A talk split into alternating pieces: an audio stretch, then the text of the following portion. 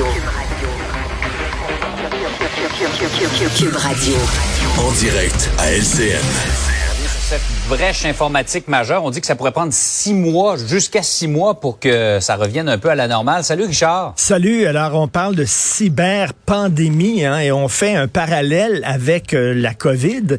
Et il y a un parallèle intéressant à faire. T'sais, tout comme les virus, comme la COVID, se propagent extrêmement rapidement sur la Terre parce que on est tous interconnectés, puis ça prend quelques heures de vol maintenant en avion pour qu'on puisse se déplacer partout sur la planète. Eh bien, c'est la même chose. Nos ordinateurs sont tous interconnectés. Et puis pour un virus informatique, ben, ça prend quelques secondes et personne n'est à l'abri. Là, il y, a des, il y a des États qui ont été touchés. Il y a des énormes entreprises comme Microsoft, euh, Twitter, Amazon, Apple qui ont été touchés. Et la petite bénérie du coin peut l'être aussi. Là. Les PME peuvent mhm. être touchés par ces virus-là. Écoute, on voit à quel point on est dépendant de l'informatique. Et c'est très inquiétant. Et là, ce sont des, des vous savez, c'est des pirates informatiques qui peuvent entrer dans le réseau d'une grosse entreprise en disant, ben là, on paralyse votre réseau, on vole des données. Si vous voulez récupérer des données sensibles, si vous voulez pouvoir réutiliser votre réseau, vous devez nous payer tant. Et puis, un des si grands secrets de Polichinelle, c'est que les entreprises payent. Il y a beaucoup d'entreprises qui paient mhm. euh, ces, ces, ces pirates-là.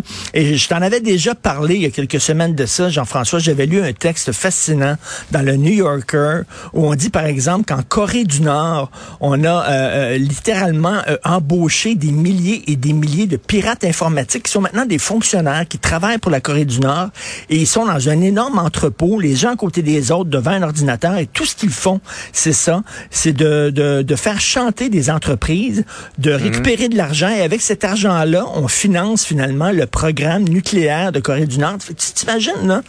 c'est une guerre, là. C'est une guerre, mais c'est pas une guerre avec des avions, avec des bateaux, c'est une guerre informatique et des petites PME peuvent être euh, peuvent être touchées par ça. Et là, tu dis que le gouvernement, ça peut prendre jusqu'à six mois pour se sécuriser. Et c'est exactement comme un virus comme la COVID. Tu sais, euh, lorsque tu arrives et tu réussis à sécuriser ton réseau, ben là, les pirates vont mm. trouver une autre façon de contourner ton réseau avec un autre virus qui a comme muté, hein, comme Omicron, mais un virus informatique. Et là, tu dois toi ah. resécuriser ton système. C'est vraiment extrêmement inquiétant. Imaginez, si je sais pas, euh, la Corée du Nord décide de s'en prendre à Hydro-Québec, puis de faire une panne majeure au Québec ou des choses comme ça. C'est possible. Donc, on est tous dépendants des ordinateurs euh, maintenant on n'est pas sorti de l'auberge oh, avec euh, ces, ces gens-là qui redoublent d'imagination, développent des nouvelles techniques, sont constamment à l'affût pour aller chercher des Comme un virus, comme un virus aussi. si on le bloque avec un vaccin, il va devenir plus puissant que le vaccin, et puis il va falloir trouver un autre vaccin. Exactement la même chose. Ouais, le parallèle est intéressant, effectivement. Tu voulais revenir sur euh, tout ce qui concerne la loi 21 avec le cas de cette enseignante en Outaouais et... Justin Trudeau qui ben, attendait que ça pour se lancer dans le débat. Surtout les propos de Justin Trudeau. Moi, qu'on critique la loi 21, bien sûr, toute loi est critiquable, il n'y a aucun problème. Mais encore faut-il donner les faits exacts.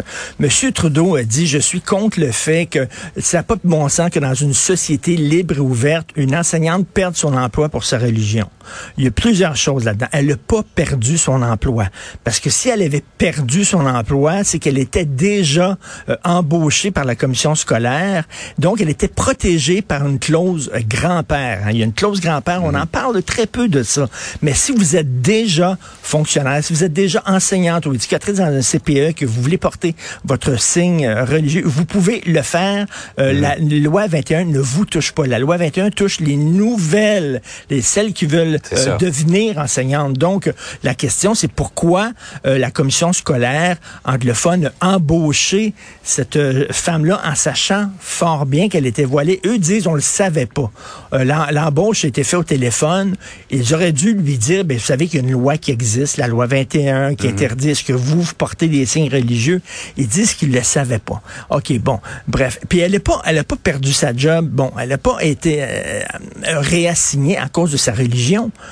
Euh, c'est pas vrai. Tu peux être musulmane et tu peux être catholique et sikh et tout ça et travailler euh, comme fonctionnaire en position d'autorité Tout ce qu'on te demande, c'est d'enlever ton signe religieux. Et il y a plein de musulmanes qui euh, soit ne portent pas le voile, soit acceptent d'enlever leur voile le temps de leur travail pendant les huit heures de travail. Mhm. Donc, et elles sont musulmanes et elles peuvent travailler. Donc, de dire elle a perdu sa job euh, pour, à cause de sa religion, c'est un double mensonge. Alors que Justin Trudeau critique euh, la loi 21, c'est correct, mais à un moment donné, là, il, il véhicule des mensonges. Il y a beaucoup de gens qui véhiculent toutes sortes de choses sur cette loi-là.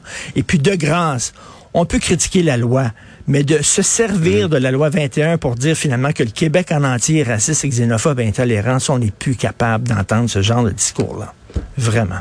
Donc, tu trouves que le, le premier ministre a tourné les coins ronds un petit peu euh, Euh, dans oui, son pas mal, pas mal, le coin rond, oui. Il y a la récupération politique un peu là-dedans. Hey Richard, passe une belle journée. Merci, excellente journée tout le monde.